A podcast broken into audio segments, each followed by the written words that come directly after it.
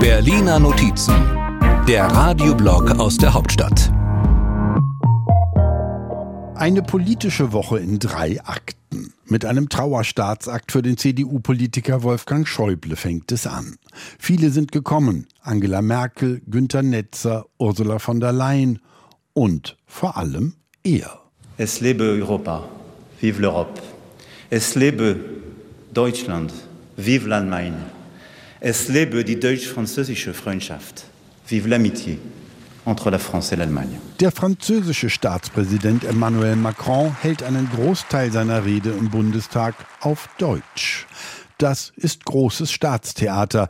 Dagegen fällt das Fischbrötchen, das Olaf Scholz den Macrons in Hamburg vorsetzte, deutlich ab. Kein Wunder, dass Armin Laschet, CDU, am Zusammenspiel in der deutsch-französischen Freundschaft etwas auszusetzen hat, vor allem am Bundeskanzler etwas mehr Leidenschaft. Etwas mehr Leidenschaft für Europa, aber insbesondere für das deutsch-französische Verhältnis. Aber Leidenschaft liegt Olaf Scholz nicht so. Er hat es mehr mit Akten aus Papier. Ich glaube, man muss auch ein bisschen unbeeindruckt sein. Sagt er hier über künstliche Intelligenz. Wobei das Publikum sich zum Beispiel in Sachen Bahnstreik schon über mehr natürliche Intelligenz freuen würde. Und damit sind wir mitten im nächsten Akt, eine Groteske an der Bahnsteigkante.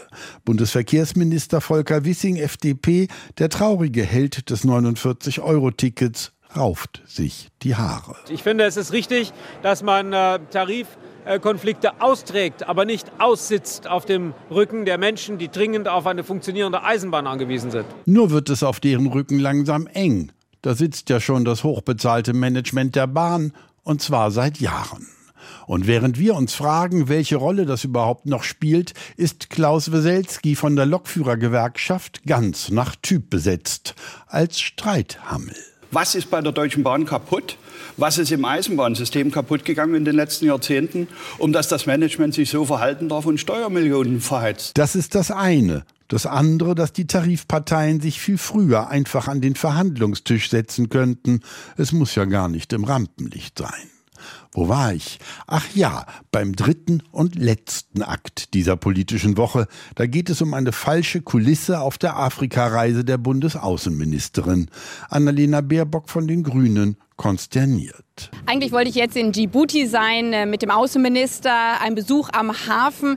Aber offensichtlich stehe ich nicht an einem Hafen, sondern ein Flughafen in Saudi-Arabien. Was daran lag, dass eine Behörde in Eritrea wegen eines Stromausfalls die Überfluggenehmigung nicht rechtzeitig bearbeiten konnte. Wie im falschen Film. Und wir?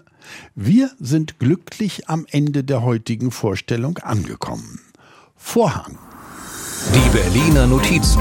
Immer sonntags hier bei MDR aktuell. Und immer auch als Podcast. Überall da, wo es Podcasts gibt.